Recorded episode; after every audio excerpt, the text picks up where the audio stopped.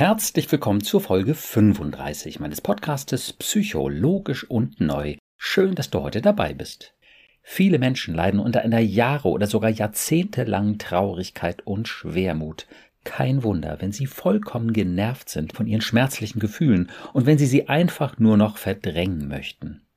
In dieser Episode hörst du erstens, wie es gerade durch dieses Verdrängen zu so einer jahrelangen Niedergeschlagenheit kommen kann und zweitens, wie du dieses Verdrängen überwinden kannst.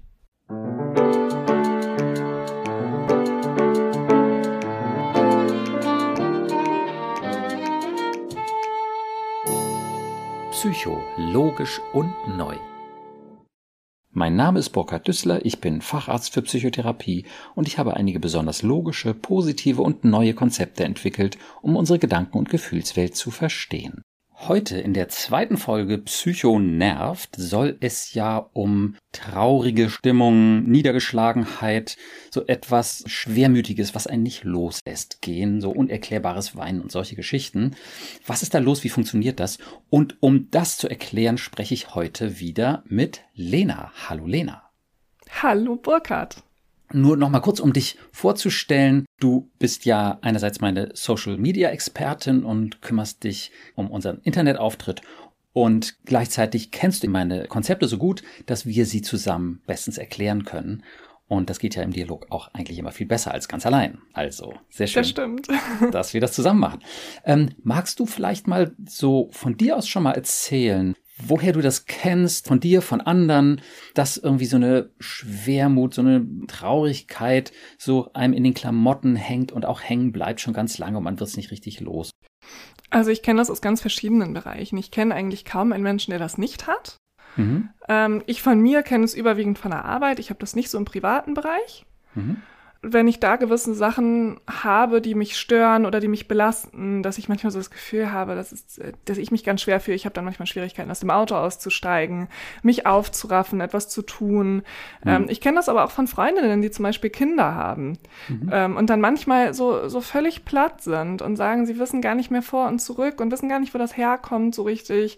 Mhm. Ähm, von Freundinnen, die auch schon lange mit ihren Kindern zu Hause sind, die dann vielleicht zwei hintereinander bekommen haben und lange mhm. Zeit nicht gearbeitet gearbeitet haben, ähm, die gar nicht mehr wissen, was eigentlich so richtig los ist. Und plötzlich fühlt man sich ganz schwer und ganz traurig und ja. kann das gar nicht so richtig greifen. Ja. Genau, und das gibt's eben so episodenartig als eine Reaktion auf eine Dauerbelastung, Dauerbeanspruchung, denke ich, ne?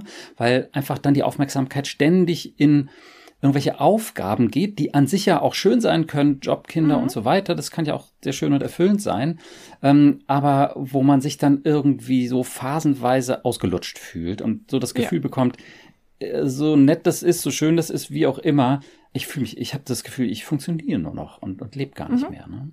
Ja. Und das gibt's natürlich auch in langfristig, sage ich mal, ne, dass so eine lang anhaltende Depression dann irgendwie auftritt und die Leute da irgendwie so überhaupt nicht mehr rauskommen. Und so ist es ja bei dem Tom in den Folgen 24 bis 26 und auch ein ganzes Stück bei der Natalie in der Folge 34. Dass ja eben so wirklich eine echte Depression über eine längere Zeit die Leute belastet und so eine Schwermut dann besteht. Ja, und dann ist die Frage, wie geht man damit um? Und ja, ganz viele Leute wollen sich verständlicherweise auch gar nicht damit beschäftigen. Ja, ich glaube, das Problem ist auch, dass viele Leute das einfach hinnehmen. Mhm. Also die sagen, also die sind an, an diese Episoden gewöhnt. Ja. Und ähm, für die ist das ganz, ganz schlimm, aber die sagen, das gehört halt irgendwie dazu. Ja, das kenne ich schon, das habe ich immer. Da, da, kann mir nichts helfen. Ich ja. habe schon ganz viel probiert. Ja. Das ist einfach so. Ja. Mhm.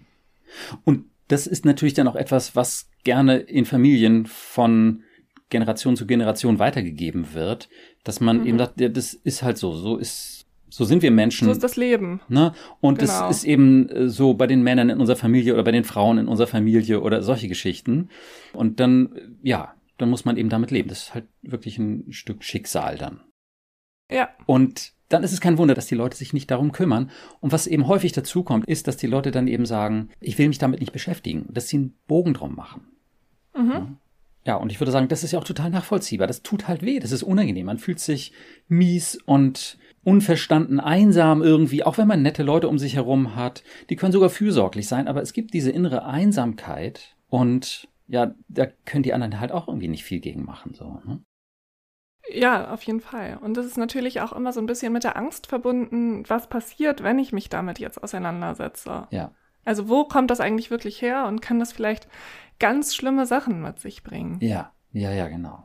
Das, denke ich, passt auch zu dieser klassischen Vorstellung von, ja, ich bin in so einem Tief oder vielleicht sogar in einem schwarzen Loch, stimmungsmäßig mhm. in einem schwarzen Loch der Depression gelandet, so. Und dass man so die Vorstellung hat, da will ich nicht runterklettern in dieses schwarze Loch. Wie irre muss man ja. sein? Ne? Sich auch noch mit diesen Schmerzen dazu beschäftigen und äh, sich da drin zu suhlen, sind dann auch manchmal so Begriffe Selbstmitleid und solche Geschichten mhm. so. Ne? Ja. Okay, und an der Stelle kann man tatsächlich schon eine erste Veränderung machen. Und zwar, indem man nämlich ein anderes Bild von dieser Problematik bekommt. Und zwar nicht das des schwarzen Loches. Ein viel besseres Bild als dieses schwarze Loch ist für mich das Bild der Stacheln in der Seele. Ja, wenn wir daran glauben, ich bin schlecht und meine Welt ist schlecht, dann muss es uns schlecht gehen. Das geht gar nicht anders. Und je hm. mehr wir daran glauben, je mehr wir an diese schrecklichen Botschaften, ich bin schlecht, meine Welt ist schlecht, glauben, umso mehr wirken diese Botschaften wie Stacheln in unserer Seele. Und es tut wirklich weh. Und wenn es bestätigt wird, ja tatsächlich, der nächste Beweis, ich bin nicht liebenswert, ich bin unfähig oder was auch immer, umso mehr tut es weh. Ja, und, und die nächste Enttäuschung oder ich sehe, wie die Leute schlecht miteinander umgehen und der nächste Beweis, die Welt ist schlecht. Und das finde ich einfach ein viel hilfreicheres Bild, weil es auch ein ganzes Stück konkreter ist. Und ich sage mal vorweg, weil das auch zeigt, du bist nicht das Problem. Ja, das Problem sind diese Stacheln in deiner Seele und du bist nicht diese Stacheln. Du glaubst zwar daran und das ist immer verständlich, wenn Leute daran glauben. Und es hat immer einen, ja, verständlich tragischen Hintergrund, dass die Leute daran glauben, ich bin schlecht, die Welt ist schlecht. Aber die Leute sind nicht das Problem, sie haben es. Und das finde ich schon mal einen wichtigen Fortschritt. Absolut. Ja, diese Stacheln, die sind ja deshalb so tückisch, finde ich, weil sie gar nicht immer unbedingt spürbar sind. Und es ist ja auch nicht immer so, dass man jetzt das Gefühl hat, man ist schlecht oder die ganze Welt ist schlecht. Aber es gibt eben diese Momente, in denen man glaubt, dass man nicht genügt, dass man nicht ausreichend ist, dass man nicht schön genug ist, ähm, dass man noch nicht genug getan hat. Ähm, es gibt ganz viele Stacheln in der Seele und die haben andere Namen und, und jeder hat auch andere davon und die tun aber alle gleich doll weh.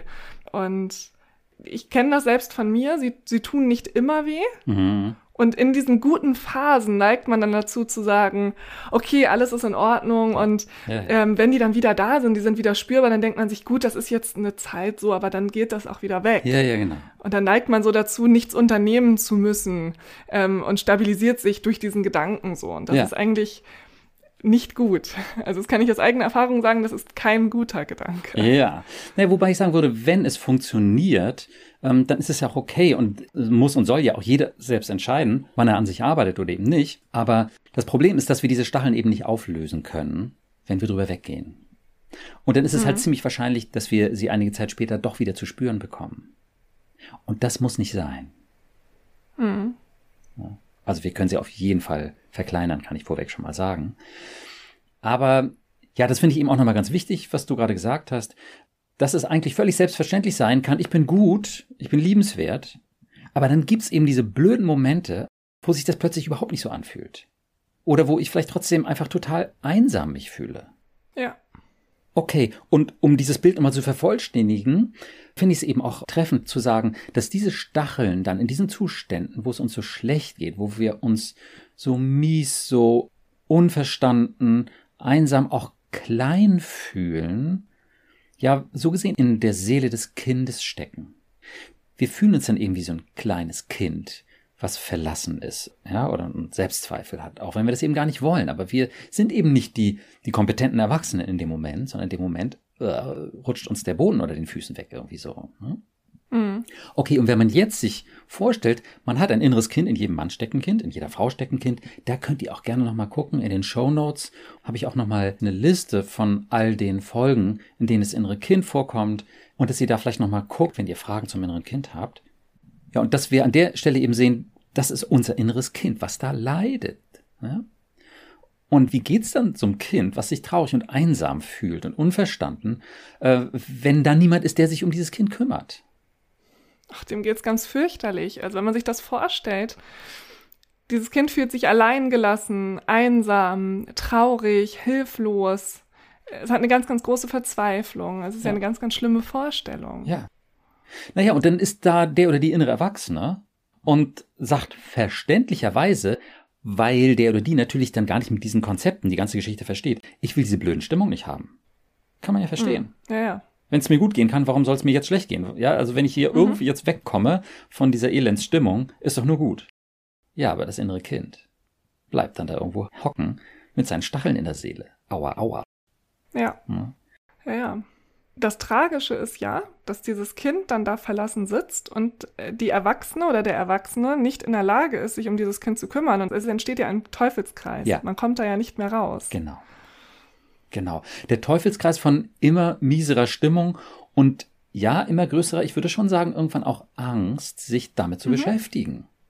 Absolut. Ne? Also man erlebt es vielleicht eher dann als Ablehnung erstmal so, ne, oh nee, muss ja nicht sein und nervt und so, ne, diese blöden Stimmung. Aber naja, je mehr, das erlebe ich natürlich mit meinen Patienten, je mehr man dann auch direkt drauf zugeht, auf das innere Kind, umso mehr merken die auch, oh, sie haben echt ein bisschen Angst auch vor dem Kind oder nicht nur ein bisschen manchmal. Ne? Und was man dann tatsächlich gut machen kann, ist, dass man erstmal den Abstand zu dem Kind reguliert. Ne? Dass man sagt, mhm. ähm, ich stelle mir mein inneres Kind vor. Das ist auch nochmal ganz ausführlich beschrieben in, in den E-Books, da könnt ihr natürlich gerne nochmal reingucken. Aber dass man sich das innere Kind vorstellt und ähm, sagt, so wie weit ist das jetzt weg? Das Kind steckt ja jederzeit in jedem Mann und jeder Frau, ist immer da. Und wie weit ist das jetzt weg? Ne, und dann ist es oft auch ein ganzes Stück entfernt, wenn man den Kontakt nicht so haben will. Das so auch in den inneren Bildern ist ganz faszinierend, wie klar sich das dann in den Bildern auch ausdrückt. Und dass man sagt, okay, dann bleiben wir jetzt auch erstmal auf Abstand.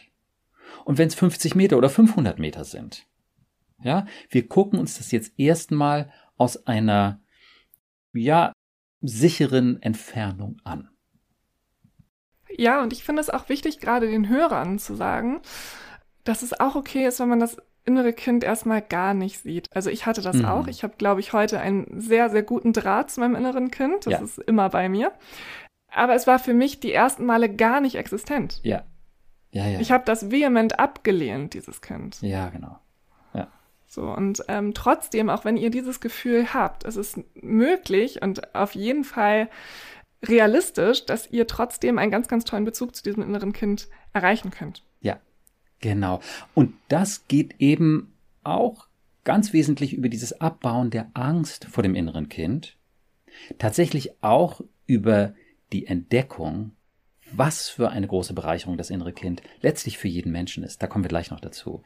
Aber dass man erstmal sieht, hm, naja, wir bleiben mal ein bisschen auf Abstand. Das ist im Übrigen auch ganz häufig so, dass die Leute am Anfang sagen, ich sehe mein inneres Kind nicht klar und direkt, aber also, dass man schon eine Idee hat, dass das innere Kind irgendwie so da ist. Und dann würde ich aber sagen, achtet auf genug Abstand. Ne? Setzt euch nicht unter Stress, so nach dem Motto, ich muss dem jetzt aber irgendwie auch nah sein, sofort, sondern bleibt ruhig erstmal auf Abstand. Das ist total in Ordnung. Und dass man dann sich diese ganze Geschichte mit einem stimmigen Konzept erstmal anguckt, nach dem Motto, äh, du musst dich nicht ins schwarze Loch stürzen oder du musst jetzt auch nicht irgendwie die äh, schmerzhaften Stacheln anpacken. Nee, nee, nee. Guck dir das erstmal an, damit du einen Plan kriegst, was das Ganze überhaupt soll und wie du da rangehen kannst. Ja? Denn planlos daran zu gehen, das ist einfach nicht so eine gute Idee. Nee. Okay. Und dann wäre es wichtig, dieses Kind erstmal kennenzulernen. Und ein ganz wichtiges Werkzeug, im Übrigen auch psychologisch und neu, ist halt auf meine Weise das Wesen des inneren Kindes überhaupt erstmal kennenzulernen. Und das Wesen eines Menschen, oder sagen wir mal, das Wesen eines Kindes definiere ich eben als all die Dinge, für die das Herz des Kindes schlägt, wenn es sich wohl und sicher fühlt. All die Dinge, die dem Kind wesentlich sind wenn es sich wohl und sicher fühlt. Ne, dann kann es spielen und tanzen und Sport und zeichnen, Geschichten erzählen und erfinden und helfen und lachen, kuscheln, was weiß ich, was halt dann dieses individuelle Kind liebt zu tun. Und da sind die Kinder halt alle ein bisschen unterschiedlich, aber jedes Kind hat am Ende doch ein liebenswertes Wesen. Den Zugang zu deiner kleinen Lena hast du so auch gut gefunden, würde ich sagen, ne? Ja, den habe ich gut gefunden, aber erst nach einer Weile. Ja. Als ich nämlich begriffen habe, wer mein inneres Kind ist. Ja. Und ich habe das schon mal in der Folge über das innere Kind erzählt. Ja, Folge 007. Ja. 007, okay, das hätte ich jetzt nicht so gewusst. Ja, ich musste auch ähm, aber für die Leute, die die noch nicht gehört haben, ja. holt es bitte nach und ähm, erzähle ich das gerne nochmal. Ja. Denn es hat meinen Freundinnen schon ganz, ganz doll geholfen. Mhm. Ich habe ein paar Freundinnen, die sich mit dem inneren Kind nicht so richtig arrangieren konnten. Ja. Und ich konnte das immer so gut nachvollziehen, weil ich habe da gefühlt sehr, sehr lange für gebraucht. Ja. Auch wenn du ja gesagt hast, es ging relativ schnell. Mhm. Habe ich denen einfach versucht zu erklären, dass deren inneres Kind, also euer inneres Kind, seid ihr als Kind. Ihr müsst euch einfach nur vorstellen, wie war ich eigentlich als Kind und was habe ich in dieser Situation eigentlich gerne getan? Und für was hat mein Herz geschlagen? Was habe ich früher eigentlich gerne gemacht? Was, was waren meine Hobbys? Wann war ich so richtig glücklich? Mhm. Ähm, und wenn ihr das hinbekommt, dann habt ihr euer inneres Kind gefunden. Ja. Es ist keine imaginäre Person, ähm, kein Charakter, den ihr euch zusammenbaut, sondern das seid ihr, ihr als Kind. Und wenn man das hinbekommt, dann ist man auf einem sehr, sehr guten Weg. Und dann geht das in der Regel relativ schnell. Ja, genau. Und zwar eben gerade über diese Dinge, für die das Herz von einem selbst als Kind halt geschlagen hat, ne? dass man da sich so ein bisschen dran erinnert. Was habe ich? Und wenn es zu wenige Momente waren, wenn man halt auch eine schwierige Kindheit hatte, aber dass man doch schaut, so, ja, das waren diese Momente, wo es mir gut ging und, und wo ich Mhm. eben dann auch die Dinge getan habe, die ich geliebt habe zu tun. So, ne? Ja, und ich hatte vor ein paar Wochen ein, ganz- ein ganz, ganz schönes Erlebnis mit einer Freundin. Mhm. Die, die hat in einer bestimmten Situation ein Problem gehabt. Ja. Dann habe ich mit ihr gesprochen und habe gesagt, pass auf, du musst da mal gucken, was ist da bei deinem inneren Kind eigentlich los und wo musst du ihm da helfen? Und dann hat sie erst so ein bisschen rumgedruckst und dann habe ich gesagt, du musst wirklich versuchen, jetzt zu sehen, wo ist die kleine Inga? Wo steht die jetzt gerade? Ich weiß genau, wo die kleine Inga gerade steht. Die steht in der und der Ja, Straße und ja. wird nicht abgeholt. Ich so, oh, Ja. sehr, sehr gut. Und dann hat sie mir wirklich nächsten Tag gesagt, Wahnsinn, ich habe mich damit jetzt auseinandergesetzt. Ich Ja. bin da als Erwachsene hingefahren Super. und habe die kleine Inga abgeholt. Toll. Und jetzt ist es in Ordnung. Ah, traumhaft. Und das war so ein schöner Erfolg. Also manchmal muss man sich auch überlegen, in welcher Situation ging es mir als Kind vielleicht ganz schlecht und wo Mhm. habe ich mich alleingelassen gefühlt. Und dann hat man wirklich die Möglichkeit, diese Situation auch wieder aufzulösen. Und dafür muss man eben erstmal diesen Bezug zu dem inneren Kind hinbekommen. Ja, das ist natürlich total schön, wenn das so leicht auch funktioniert und es ist auch gar nicht so selten, wie du das beschrieben hast, ne, dass die Leute dann eben das Kind direkt abholen können. Das ist eigentlich schon zack, fertig, darum geht's, sage ich mal am Ende. Ne? Ähm, nur ist es halt nicht Mhm. immer so leicht und gerade für Menschen, die sehr lange schon unter solchen Problemen leiden, auch unter Depressivität und schweren Selbstzweifeln und so, ist es eben so, dass es nicht so leicht geht und dass sie dann das Kind da irgendwie an der Straße stehen Mhm. sehen, so nach dem Motto, okay, warum jammerst du jetzt so rum oder so, ne? Und musst dich doch nicht so anstellen und so schlecht waren Mama und Papa doch gar nicht. Und außerdem will ich dir auch gar nicht so nahe kommen, denn ich weiß genau, wenn ich dich an die Hand oder sogar auf den Arm nehmen würde, dann würdest du mich überschwemmen mit deinen schrecklichen Gefühlen. So tut mir leid. Ähm, das äh, will ich mir nicht antun. So. Ne? Ja, das ist, das ist die eine Variante. Die andere ist aber eben auch, dass man völlig hilflos dasteht und gar nicht weiß, was zu tun ist. Ja, ja. So, dass man schon sieht, dass das Kind da steht und darauf wartet, abgeholt zu werden, aber man selber gar nicht in der Lage ist, das jetzt abzuholen. Das stimmt. Ja, genau. Und wenn man das kann, toll, wunderbar, dann kann es so funktionieren. Aber manchmal stehen einem einfach diese Ängste im Weg, diese Vorstellung, diese Idee, da kann nichts Gutes bei rauskommen, wenn ich dieses Kind nah an mich ranlasse. Wenn ich mich darum kümmere, dann geht es richtig ab mit den Gefühlen und, und mit den schlechtesten. Ich weiß, wie sich das anfühlt. Ja. Mhm. Und dann dreht sich eben genau wieder dieser Teufelskreis, von dem du gesprochen hast, dass das innere Kind sich verständlicherweise eben ja natürlich nicht abgeholt fühlt, im wahrsten Sinne des Wortes, und dann noch mehr leidet, noch mal quasi diese Botschaft kriegt, ich will dich nicht, wenn es dir schlecht geht, ja, einsam, unverstanden, ja. Und klar, den Gefühlen entkommen wir dann eben nicht. So, das merken wir dann schon. Ne? Ja.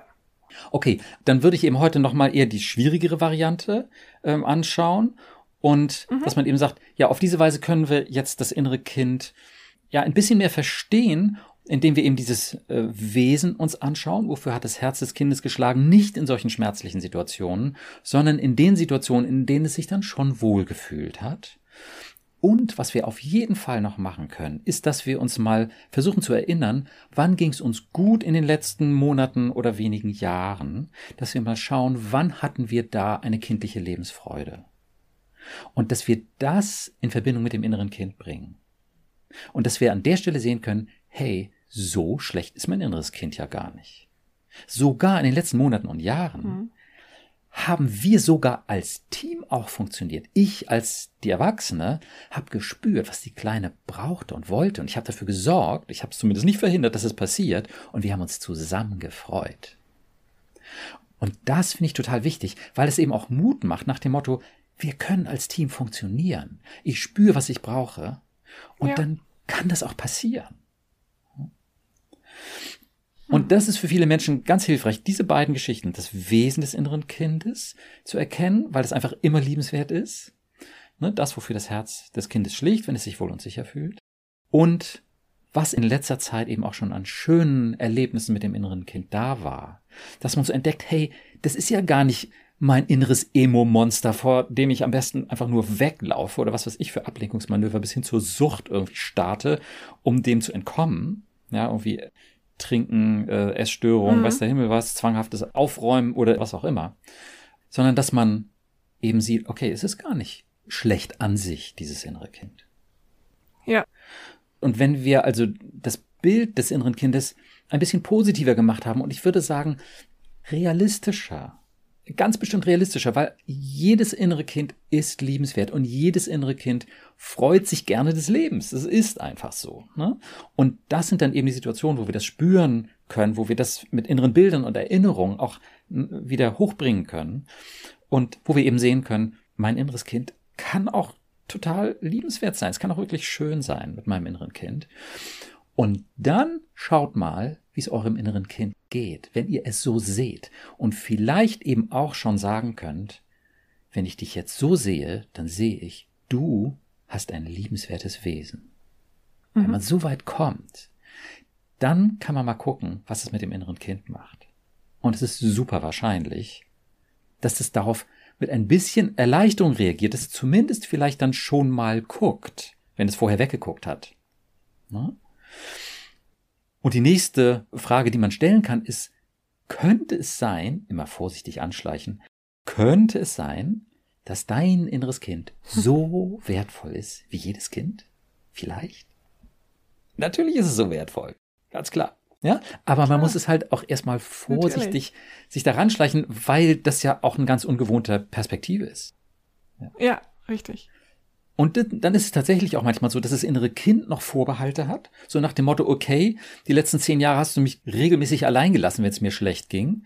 Vielleicht auch die letzten 40 mhm. Jahre. Und jetzt kommst du, ähm, das ist ja schön, und die sind oft auch nicht nachtragend.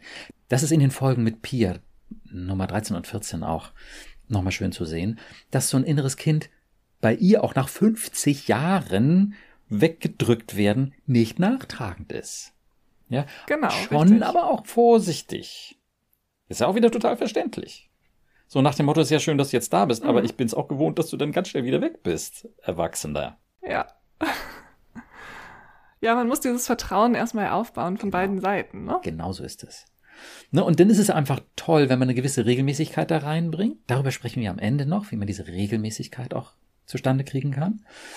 Und dass man das dem Kind halt öfter mal sagt.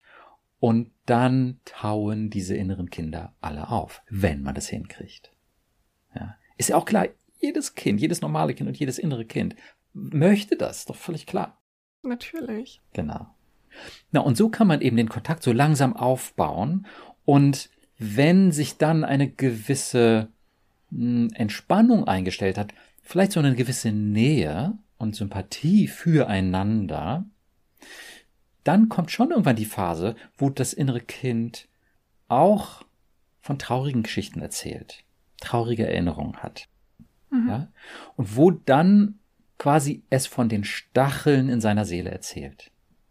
Ja. Und dann ist es eben ganz entscheidend, dass wir dranbleiben, dass wir eben dann nicht in diese alte Gewohnheit gehen und sagen, äh, nee, das will ich nun gerade nicht haben. Ne? Wir können hier schön Spaß haben und äh, es kuschelig miteinander haben, prima, aber äh, nee, dieses alte Elend, das haben wir doch jetzt endlich hinter uns.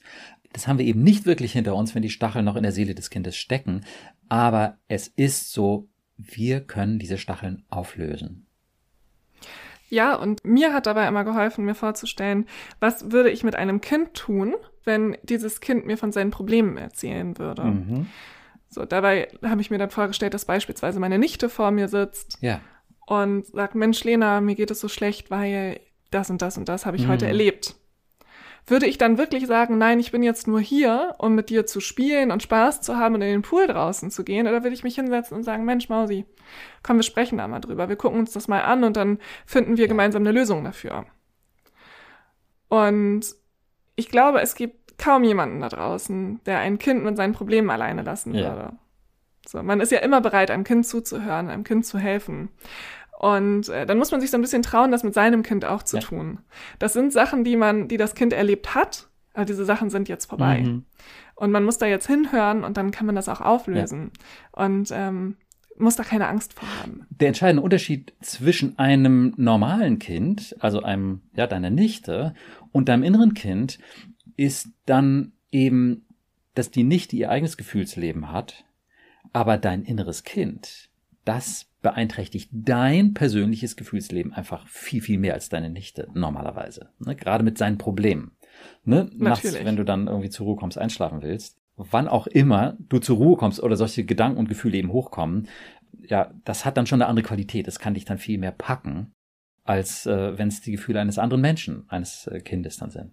Ja, absolut. Also ich habe mir meine Nichte auch nur deshalb vorgestellt, weil es für mich greifbarer war. Was ja, passiert, wenn, wenn ein Kind mir seine Probleme erzählt? Ja.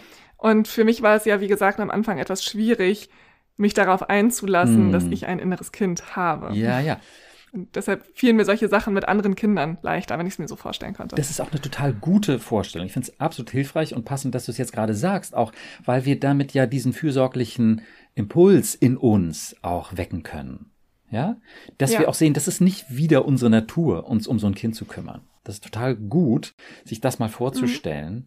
und zu merken, hey, eigentlich ist es doch sogar schön, wenn ich das kann. Ja. Denn das macht Tiefe in Beziehungen. Das baut wirklich tiefes Vertrauen auf, wenn man eben auch in der Not da ist. Und natürlich, mhm. wenn der andere das zulässt, sich einem anvertraut. Ja. Das ist was Wunderschönes. Und deswegen, wenn man das kann, macht man es einfach auch total gerne. Ja. Ein totales Win-Win-Spiel, wenn man jemanden trösten kann. Okay, aber bei einem inneren Kind ist es halt ein anderer Schnack, weil das so dicht an einem dran ist, so. Und weil es eben häufig auch Probleme sind, auf denen man schon verdammt lange rumgekaut hat, ohne eine Lösung dafür zu finden. Und deswegen ist es wichtig, eben ein gutes Konzept zu haben. Und da können wir uns wieder diese Stacheln angucken und jetzt nur ganz kurz uns das anschauen. Dieser Stachel, ich bin schlecht, ja, Selbstzweifel, ich bin schuldig, so war das zum Beispiel bei dem Tom ähm, bei der Pia war es auch so mit Schuldgefühlen. Sehr unterschiedlich, ne? Oder ich war nicht gut genug, ich war dumm oder ich war zu frech oder weiß der Himmel, was auch die Eltern dann einem so gesagt haben in ihrer tragischen Unwissenheit.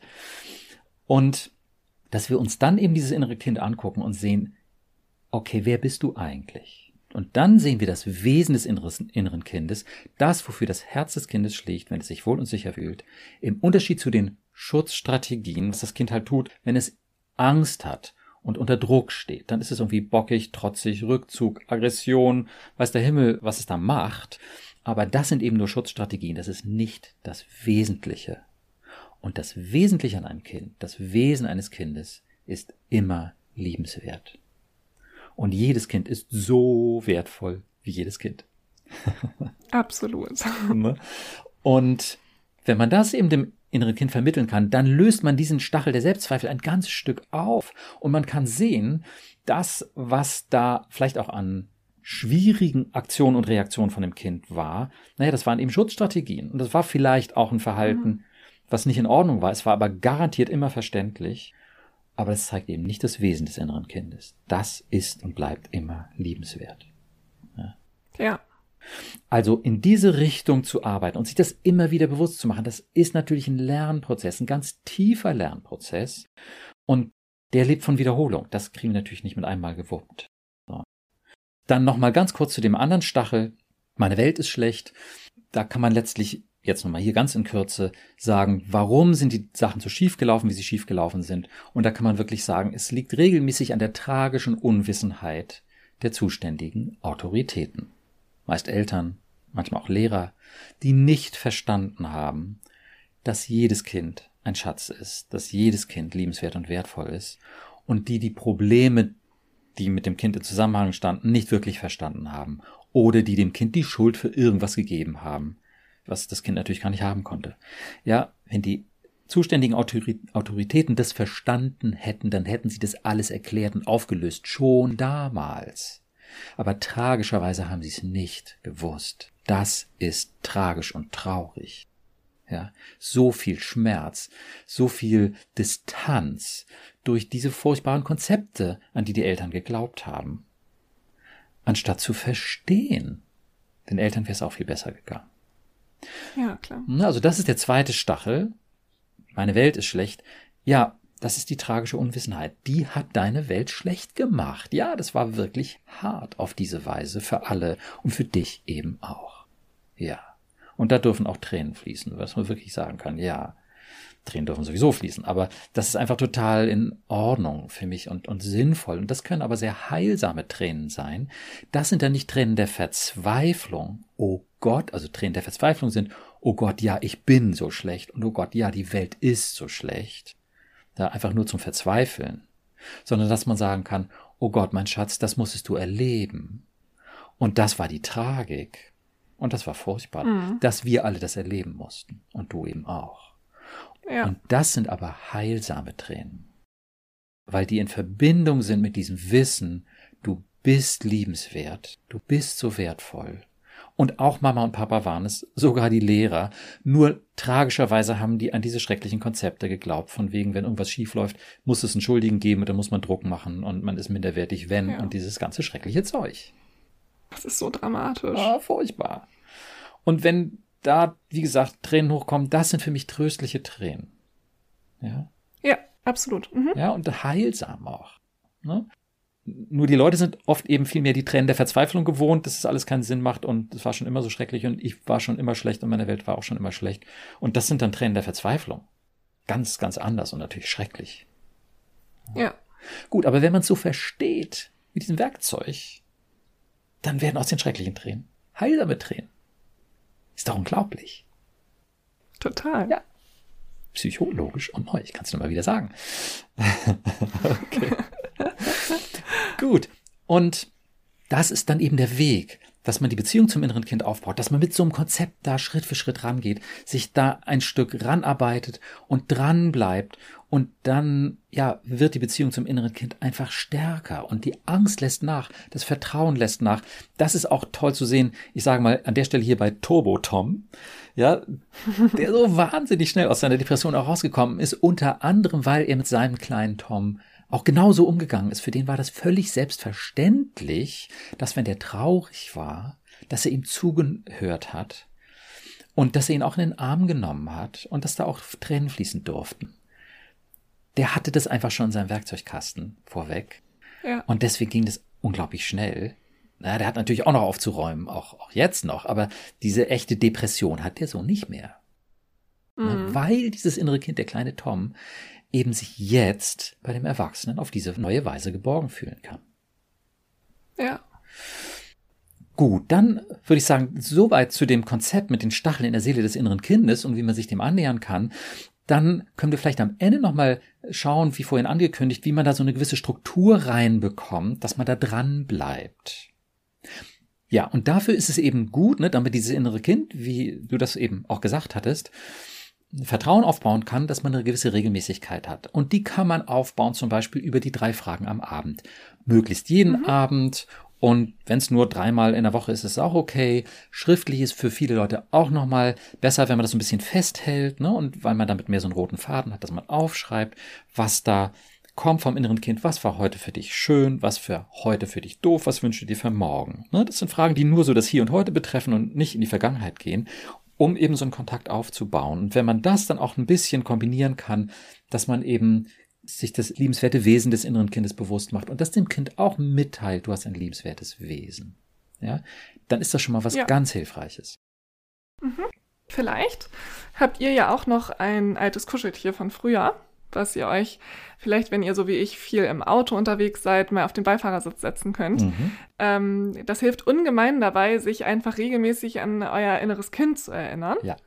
Und ähm, den ganzen Tag kontinuierlich immer mal wieder zu denken, oh, wie geht's meinem inneren Kind eigentlich gerade? Muss das gerade vielleicht mal in den Arm genommen werden? Oder was tut das gerade? Ist es mit dieser Situation gerade gut oder nicht? Mm, und was ich auch schon des Öfteren in diesem Podcast erzählt habe, aber für die, die es noch nicht gehört haben, mhm. mir hat es unglaublich äh, doll geholfen, ein Bild von mir als Kind als Bildschirmhintergrund auf meinem Handy zu nehmen. Denn ich sitze den ganzen Tag schon aus beruflichen Gründen am Handy und auf meinem Sperrbildschirm ist ein, ein Bild von mir als Kind, wo ich sehr, sehr glücklich drauf bin. Ja, schön. Und ähm, das hilft mir ganz, ganz doll. Also ich bin den ganzen Tag mit der inneren kleinen Lena zusammen mhm. und das hat unseren Kontakt unheimlich gut gestärkt. Vielleicht ist es auch schon ein kleiner Schlüsselanhänger, der euch an etwas erinnert, was ihr früher gern gehabt habt. Irgendetwas, macht irgendwo ja. etwas ran oder nehmt etwas mit, ähm, was ihr den ganzen Tag bei euch habt. Mhm. Wunderbar. Das würde ich auf jeden Fall für all die empfehlen, die halt nicht so eine Angst vor dem inneren Kind haben. Ähm, solange man noch eine Angst vor dem inneren Kind hat, kann es halt gut sein, dass das irgendwie dann noch zu viel ist. Und dann muss man einfach gucken, was funktioniert für dich, wenn du diese Angst eben noch hast. Ne? So ein bisschen dranbleiben, auf Entfernung, dann irgendwie schauen, okay, so schlecht, auch an der Stelle vorsichtig formulieren, vielleicht ist es ja doch nicht so schlecht. Oder es hat ja auch positive Seiten. Ne? Wir haben ja schon auch Spaß gehabt zusammen früher und es hat dieses liebenswerte Wesen. Und sich da so ein bisschen, ja, ranschleichen und ja, dann immer noch mal wieder gucken. Wenn ihr dazu tendiert, euer inneres Kind aus dem Auge zu verlieren, ähm, schreibt es euch in den Kalender. Lasst euch erinnern. Und wenn es einmal im Monat ist oder alle zwei Monate, dass sie sagt so, hey, nochmal ein kleiner Weckruf, inneres Kind, das ist einfach so ein Schlüssel zu eurer Heilung, sage ich ruhig mal, und eurem Glücklichsein mit euch selbst und dem Auflösen dieser Stacheln. Ich kenne nichts Besseres. Deswegen geht da ruhig immer mal wieder ran und äh, lasst euch erinnern durch äh, Kalender oder äh, auf welche Weise auch immer, ähm, damit ihr da dran bleibt. Ne? Und wenn ihr länger braucht, dann braucht ihr länger, aber das bringt's auf die Dauer total. Okay, gut, dann würde ich sagen, Schwermut beschrieben, Konzept beschrieben, eine Idee zur Struktur mitgegeben was würdest du sagen, Lena? Sollten wir noch was ergänzen oder hast du noch was für unsere Podcast-Hörerinnen und Hörer, was du loswerden willst? Also, von meiner Seite aus ist alles gesagt, aber ich weiß natürlich nicht, wie das für euch Hörer da draußen mhm. ist. Wenn ihr also sagt, Mensch, hier fehlt mir noch irgendetwas, ich hätte das oder das gerne noch etwas genauer erklärt, dann dürft ihr uns total gerne schreiben. Ähm, auf verschiedenen Wegen, wie wir das ja auch immer schon ankündigen. Äh, gerne bei Instagram, per E-Mail. Ihr dürft uns überall kontaktieren und wir bemühen uns immer ganz, ganz schnell zu antworten und freuen uns über jede Nachricht von euch, wenn wir euch helfen können oder Fragen beantworten können. Wir freuen uns aber auch ganz, ganz doll darüber, wenn ihr uns eine gute Bewertung da lasst. Ähm, gerade bei Spotify oder bei Apple Podcasts, bei iTunes ist es für uns ganz, ganz wichtig, ja, gute Bewertungen zu haben, damit noch mehr Leute diesen tollen Podcast hören können. Und deshalb würden wir uns sehr freuen, wenn ihr das macht und auch die Glocke aktiviert, damit ihr keine Folge mehr verpasst. Sehr schön. Gut, ja, dann hoffe ich, dass ihr viel mitnehmen konntet von dieser Folge und dass ihr dran bleibt, auf diese wohltuende Weise wirklich was für euch zu tun, dass es euch besser geht mit euch und eurem inneren Kind. Gut, ja, Lena, dann dir auch wie immer ganz herzlichen Dank dafür, dass du mir hilfst, diese schönen Konzepte zu verbreiten. Vielen Dank, das hat wie immer sehr viel Spaß gemacht. Sehr gerne. Fein, dann also, bis zum nächsten Mal. Bis dann. Tschüss. Tschüss.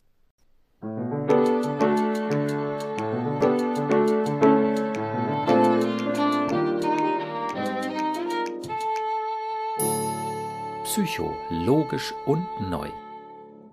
Vielen Dank, dass du heute dabei warst. Wenn du Fragen zu meinen Konzepten hast oder auch Kommentare und Wünsche für weitere Podcast-Folgen, dann schreibe uns einfach auf der Instagram-Seite psycho-logisch und neu. Auf meiner Webseite psycho-logisch und neu.de, logisch und neu, bitte immer in einem Wort, findest du auch kostenlose Unterstützung, um von meinen Konzepten zu profitieren. Vielleicht hast du auch noch eine Idee, wer diese Episode interessant finden könnte. Dann freue ich mich sehr, wenn du ihr oder ihm den Link zur Episode oder zu meiner Webseite jetzt einfach weiterleitest und mir auf diese Weise hilfst, meine neuen Sichtweisen zu verbreiten. Ich freue mich also, wenn du das nächste Mal wieder dabei bist und wünsche dir bis dahin viel Erfolg und tiefe Freude auf deinem Weg. Denn du bist es wert. Dein Burkhard.